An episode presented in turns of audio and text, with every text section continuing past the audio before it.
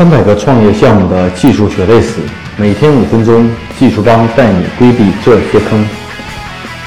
大家好，我是技术帮的 Michael。今天与大家分享的话题是：选择技术外包方的时候，技术外包方到底赚了你多少钱？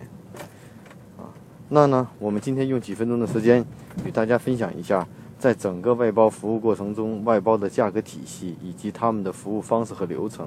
啊，技术外包呢？呃，我们通常报价在市场上是有很难的标准体系去衡量它的价格，因为当你报一个，我们都找过外包的时候，都会发现报价会从五万到五十万不等，你会很很很不清楚的，到底哪个报价更靠谱呢？所以很多人选择报价的时候会选择一个比较低的价格啊，因为风险小嘛。但是往往选择了一个低的价格以后，你会发现在后续有很深的这种坑。呃，我举个例子，之前也有一个创业的朋友做一个服装定制类的这么一个电商网站，嗯，之前呢找了外包方做了个报价啊，价格不是很高啊，十万块钱左右，呃，按照它的功能在市场上做这样的服务的，据我们的经验，至少应该在十五万到二十万左右的价格是比较合理的。当初谈这个合同呢，外包方也并没有仔细落实的需求，只是拿来就能做，结果这样的项目持续了多长时间？大约半年没有上线。而当后来要增加功能需求和修改功能需求的时候，外包方又提出了加价的啊，一口价不加十万块钱不会继续开发。所以呢，这就是在外包过程中一个比较大的坑。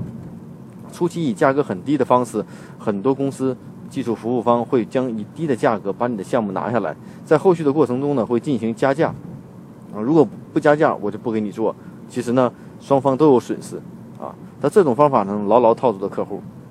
那一个技术外包到底能够从目前来分，到底能赚多少钱呢？其实是这样的，我们可以从人工成本的角度来考，一般的这个正常的利润空间啊，有很高的会做到百分之五十啊，普通的会做到百分之二三十，算不错的了。如果这个项目能够按计划、按时间点结束，那个技术外包方是赚钱的；如果不能按照时间点结束，延续的时间越长，它投入的成本越高，那基本的赚钱的利润就很低了。比如说，我们拿市面的一个程序举例啊，如果做一个视频直播的一个 App 应用，我们看到映客，呃，还有这个其他的这些直播软件也好，啊，如果做类似的这种呃 App 应用，我们不考虑压力、性能和大规模用户的情况下，啊，只是完成功能，那基本上从零定制开发，啊，费用应该在二十万左右就可以搞定，啊，这个二十万的费用能赚你多少钱呢？啊，从成本角度来说呢，它会投入将近。呃，应该到五到六个人，五到六个人一个月的成本，在北京应该是在啊八万左右啊。如果两个月完成的话，基本上可以赚你到四到五万块钱，这是一个比较合理的价格。那对方呢，如果在人员的复用上要求又很好，或者说有成熟的技术架构，那他赚取的利润就会更多啊。所以这是一个合理的价钱。那可是呢，如果说一个 App 应用，呃，我之前也发过一些呃聊的一些东西，会告诉大家，哎，五万块钱能不能做一个 APP？或者几万块钱能不能做一个 app？当然能，那是基于一个标准化套餐，就好比两万九千九帮你装修房子一样，你没得选啊，给什么就是什么。那这种呢是可以做到费用很低的，啊，这种的利润呢基本是很少了，只是赚取一个客户或积累以后的这种呃积积累以后的数据。所以呢，在正常的这种外包的开发中呢，你记住，项目越大，利润空间越高啊，项目越小，利润空间越越小啊，项目越大呢。我们会看到后期的服务空间会越大，周期，呃，一般为什么说像大的外包公司，IBM 也好，艾森哲也好，这种中软也好，做的项目都是百万、千万的项目，啊，周期会很长，啊，但是呢，这个呢，它会赚取更高的利润，啊，因为赚的真正的外包服务方呢，赚两种钱，一种呢是赚，就是工时费，那这个呢是。很少能够，如果不成规模化的话，赚钱是很难的。那种呢是真正靠技术来赚钱，也就是说，它技术真的很牛，有一些成熟的开发框架、成熟的开发模式，啊，现成的这种产品啊，这样的公司呢会很赚钱的。但是呢，我们各位的创业朋友也好，创业小伙伴也好，我们所选择的外包服务方大多都是这种定制开发小的外包服务方，每个公司的人数基本在二十个人或十几个人左右啊。大家呢都会说做过很多的案例。嗯，他们做你们的项目呢，那其实利润空间，